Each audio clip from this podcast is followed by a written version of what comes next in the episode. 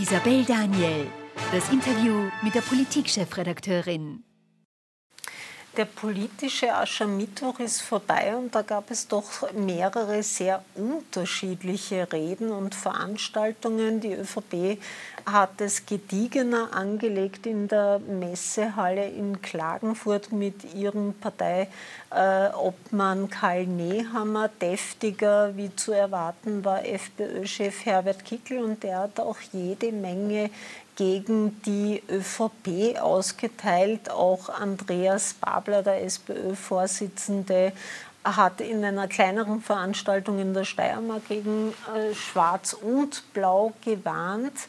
Äh, wie die ÖVP jetzt aus dem Umfragetief rauskommen will, ob der Kurs, den wir jetzt in Kärnten gesehen hat, das ist, womit die ÖVP auch den Wahlkampf bestreiten möchte. Das werde ich jetzt ÖVP-Generalsekretär Christian Stocker fragen und damit schönen guten Abend. Grüß Gott. Ähm, Herr Stocker, das ist natürlich gestern aufgefallen, wenn man die Bilder äh, verglichen hat. Der eine ist auch, der eine ist gemeint Bundeskanzler Karl Nehammer mit Anzug und Krawatte erschienen. Es war nicht so diese bierselige Laune. Ähm, der Vorredner war ein ehemaliger CSU-Minister Guttenberg. Im Kontrast die FPÖ mit Manfred Heimbuchner und Herbert Kickl. Und Herbert Kickl hat mehrere ÖVP-Minister mit Tieren verglichen und hat äh, Gags gemacht über den Bundeskanzler und dessen Frau. Ähm, haben Sie da gestern ganz bewusst versucht, sich von der FPÖ abzugrenzen mit diesem Auftritt? Also wir bemühen uns, einen Aschermittwoch, auch wenn es ein politischer Aschermittwoch ist, so zu gestalten, dass wir den Anspruch aufrechterhalten können und auch vertreten können, dass wir für etwas sind, den Menschen Zuversicht geben wollen, und auch klarlegen wollen, wofür wir stehen. Jetzt weiß ich, dass ein politischer Aschermittwoch von anderen ganz anders gesehen wird und auch anders gestaltet wird. Und wenn Sie Herbert Kickl ansprechen, so wie es er gestaltet, ist für uns die Unterscheidbarkeit und auch die Unterschiedlichkeit etwas, was uns durchaus recht ist, damit die Menschen beurteilen können, wie es wir anlegen und wie es Herbert Kickl anlegt. Und wenn man jetzt sich damit begnügt, wenn ich das so sagen darf, dass da und dort in durchaus derber Weise ähm, die übliche Aschermittwoch-Rhetorik äh, den Menschen vermittelt wird, wird man sich gut unterhalten haben. Mhm. Wenn man aber den Anspruch hat, eine Haltung und eine Position vermittelt zu bekommen, auch einen Inhalt, dann wird Herbert Kickl wahrscheinlich der Falsche sein, zu dem man am Aschermittwoch gehen sollte. Weil eines hat diese Aschermittwochrede von Herbert Kickl für mich ganz deutlich gemacht. Es geht wirklich nur um Spaltung. Es geht darum, andere herabzusetzen. Es geht darum, alles schlecht zu reden. Und es geht aber nicht darum, irgendetwas Positives anzubieten, einen Plan zu haben, Vorschläge zu haben. Für die Opposition reicht es aus, dagegen zu sein, das steckt im Wort, so gesehen hat sich Herbert Kickl für die Opposition empfohlen. Mhm. Bevor ich dann noch auf den Herbert Kickl, Opposition und Regierung und den Wahlkampf komme, es war ja auch der Auftritt von SPÖ-Vorsitzenden äh, Andreas Babler in der Steiermark.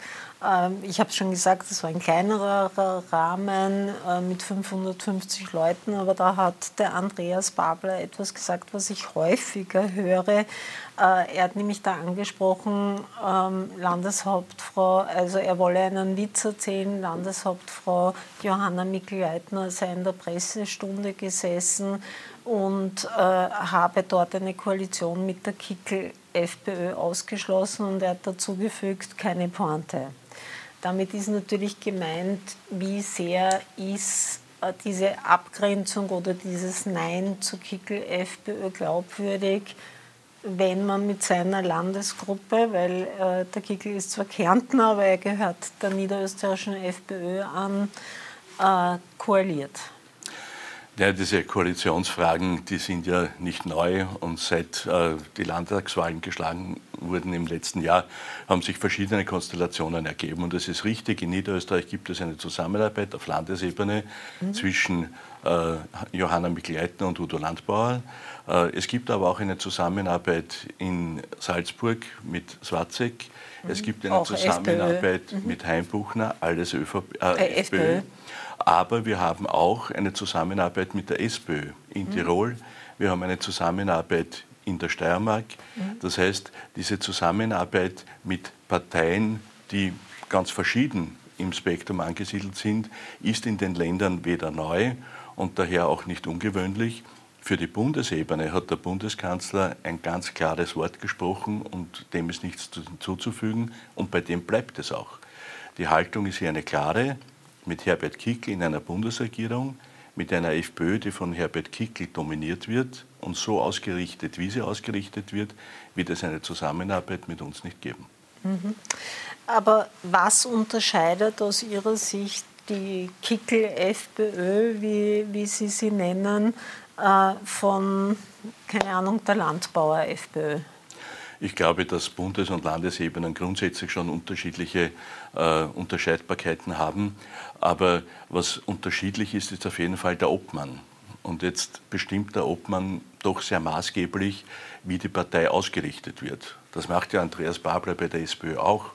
Und wenn ich mir überlege, dass Andreas Babler, ähm, der ist da sehr sagen wir mal, flexibel in seinen, in seinen Aussagen, aber ähm, er hat einerseits auch schon eine, SPÖ, eine, eine, eine Koalition mit der ÖVP ausgeschlossen.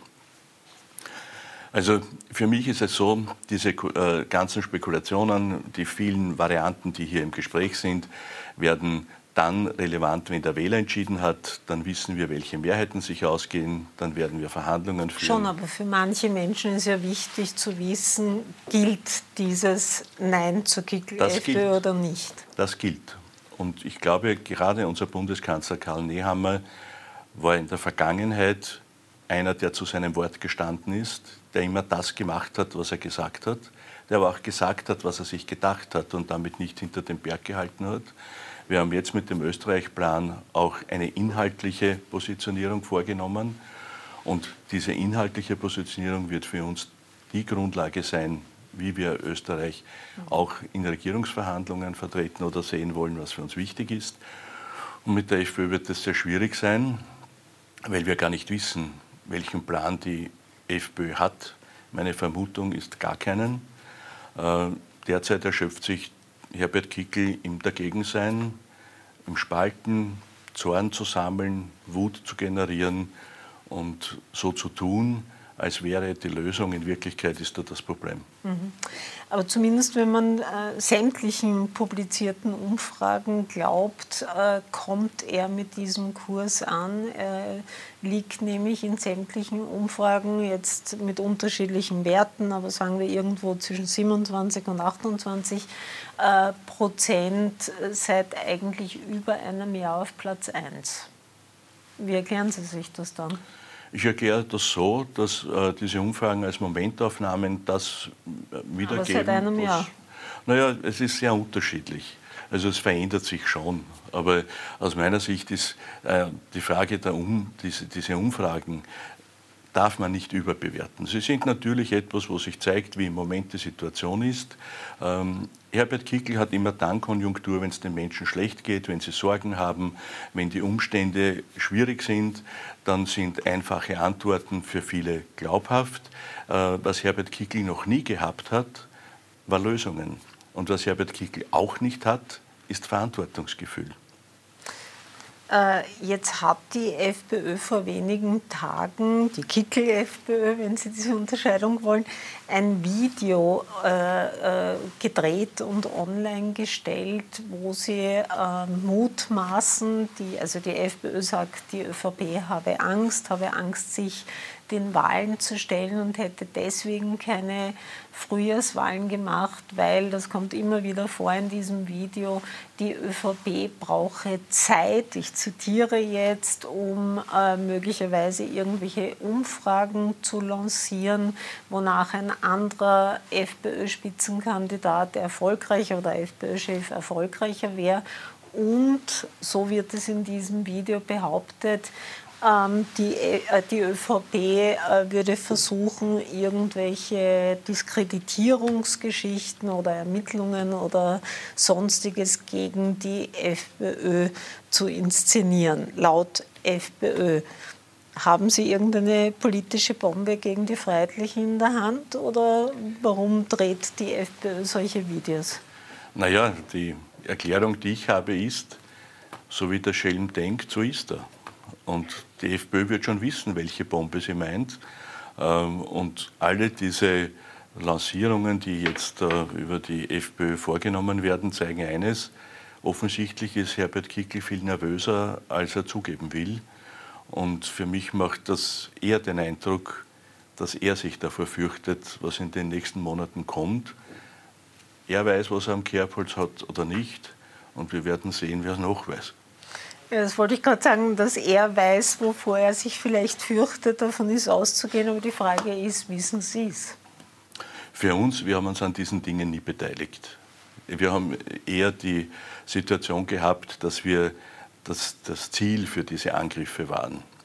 Und die Vergangenheit hat uns da auch ähm, eine gewisse Resistenz verschafft und auch gelehrt, dass wir auf diese Dinge reagieren können. Und so, wenn Sie so wollen, sind wir krisenerprobt seit diesen letzten Jahren. Herbert Kickl ist offensichtlich doch vom Nervenkostüm etwas zarter beseitet, als er gerne tut. Ähm, ich weiß nicht, was bei der FPÖ alles im Keller liegt. Im Kofferraum war es Bargeld, in der Almhütte waren die Goldbahnen, was sonst noch herumkugelt, ich weiß es nicht. Äh, jetzt haben Sie schon diese diversen Koalitionsspekulationen angesprochen. Die wurden aber teilweise durch Landeshauptleute selbst befeuert. Äh, einerseits haben der Wiener SPÖ-Bürgermeister Michael Ludwig und sein Kärntner Amtskollege, also Landeshauptmann Peter Kaiser, äh, schon ziemlich offen mit der Rückkehr einer schwarz-roten oder rot-schwarzen Koalition geliebäugelt. Der steirische ÖVP-Landeshauptmann Christopher Drexler hat mir auch hier im Interview auf die Frage, ob Rot-Schwarz oder Schwarz-Rot seine Lieblingsvariante geantwortet, ja, das wäre seine Lieblingsvariante. Äh, wie sehen denn Sie das? Wir werden uns an derartigen Spekulationen sicher nicht beteiligen. Es ist so, dass jeder seine Präferenzen hat, seine persönlichen. Aber ich sage, für eine persönliche Präferenz brauche ich ein Wahlergebnis. Und das Ziel. Und auch eine Mehrheit. Eine Mehrheit, ein Wahlergebnis, das dann eine Mehrheit ermöglicht.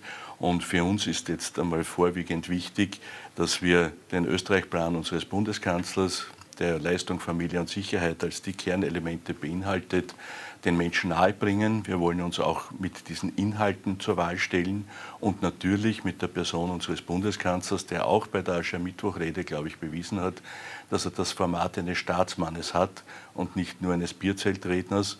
Und daher äh, glaube ich, dass es jetzt wichtig ist, den Menschen dieses Angebot zu machen, möglichst viel Vertrauen zu gewinnen.